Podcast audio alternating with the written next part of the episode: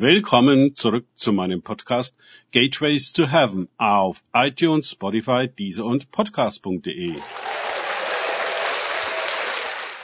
Mein Name ist Markus Herbert und mein Thema heute ist, wer glaubt hier an wen? Weiter geht es in diesem Podcast mit Lukas 22, 31 bis 32a aus den Tagesgedanken meines Freundes Frank Krause. Simon, Simon, siehe, der Satan hat euer begehrt, euch zu sichten wie den Weizen.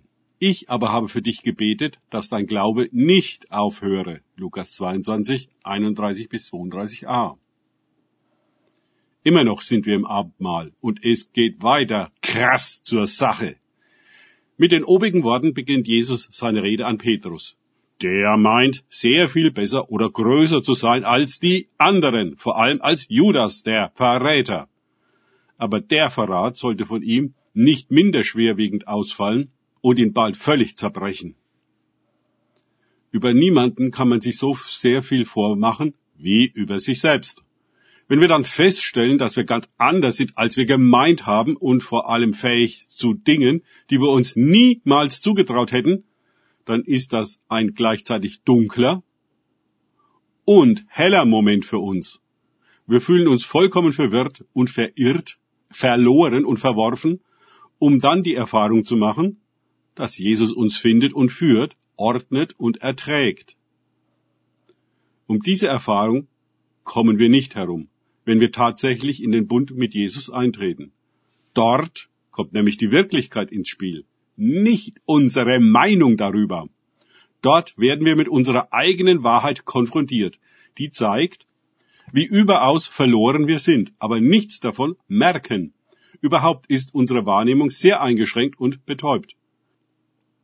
Wir erleben an der Seite Jesu, dass wir kaum mehr als ein Schatten unserer selbst sind und wie tot in unseren Sünden. Viele Menschen fragen sich, was sie denn für große Sünden begangen haben sollen. Sie halten sich ja für gut, jedenfalls nicht gerade erlösungsbedürftig. Leider gibt es auch Christen, die so über sich selbst befinden. Schließlich gehen sie in eine Gemeinde, zahlen den Zehnten und lesen die Bibel. Sie sind anständig, gut bürgerlich und freundlich. Ja, was sollte Gott denn mehr von ihnen verlangen? Nun, Gott verlangt es nicht nach Anstand und Gutbürgerlichkeit, auch nicht nach dem Zehnten und der Bibellese ihn verlangt es nach uns. Er fragt nicht nach unseren Rollen, die wir spielen und Selbstinszenierungen, weder nach unserem Benehmen noch nach unserer Gemeindezugehörigkeit, sondern nach uns. Nicht nach dem, was wir tun, sondern danach, wer wir sind. Tatsächlich haben wir davon zumindest keine Ahnung, denn wir waren ja noch nie, die wir sind. Vielleicht noch in früher Kindheit, ja, aber dann nicht mehr.